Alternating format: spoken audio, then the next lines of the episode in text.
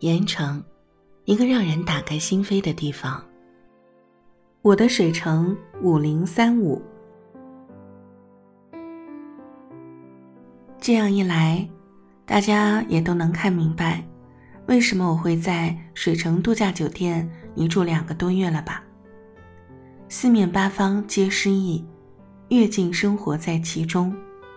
过河过桥就是水街，马路对面。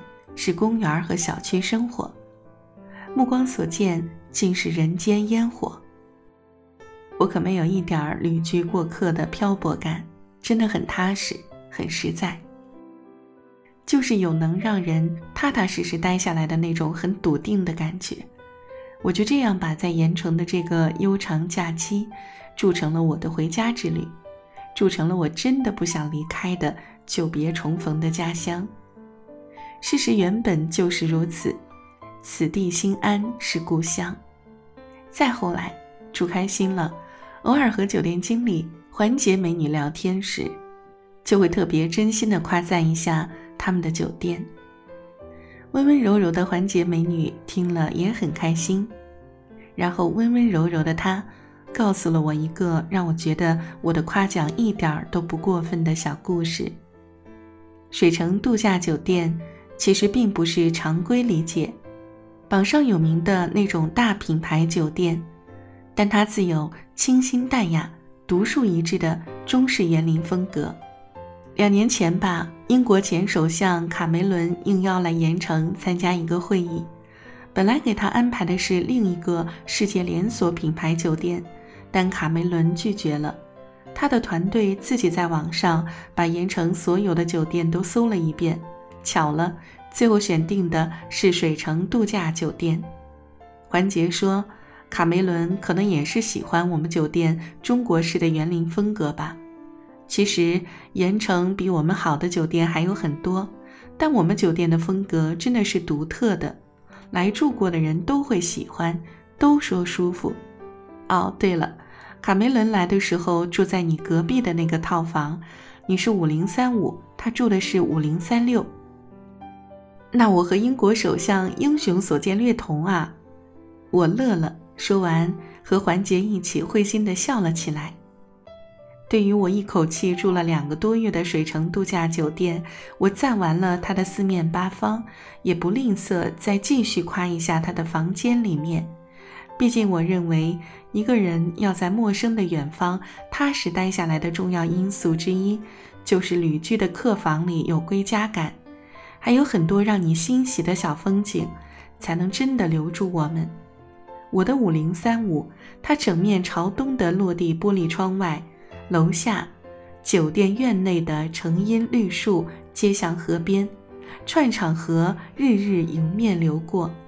夜色中的河上，总有灯光明亮的游船，远远近近的驶来又摇去，再越过河水的荡漾。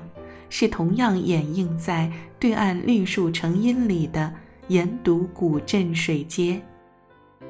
好了，我觉得自己有点啰嗦了，啰嗦到毫无疑问有广告植入的嫌疑了。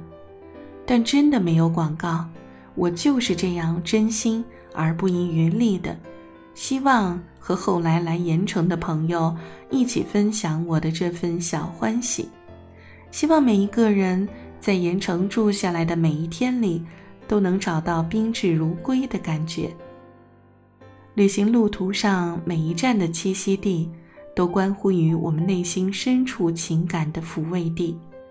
我就这样一见钟情的，在水城度假酒店住着，直到有一天，有北京朋友要来盐城，问我给他推荐哪家酒店住。他们人有点多。水城那两天正好住满了，我正在犯愁，还有哪一家酒店和水城一样，又有园林，又能看到水景呢？和我在一起的海燕就说：“这还不容易吗？盐城能看到水景，靠近公园的酒店有很多。难道你不知道盐城到处都有漂亮的市民公园吗？”海燕说。然后他立刻给我说出了一串能满足我类似要求的酒店，说的我立刻觉得自己是那么的孤陋寡闻和少见多怪了。看来我对盐城的了解还是不够，这一点很快在我的朋友们入住欧洲风情街巨龙湖边上酒店后，我就知道了。美丽的盐城，无论景点还是酒店，的确还有很多我没有发现、没有到达的地方。那唯一的弥补，就是在我走进这扇被我推开门惊艳了的苏北城市后，未来岁月。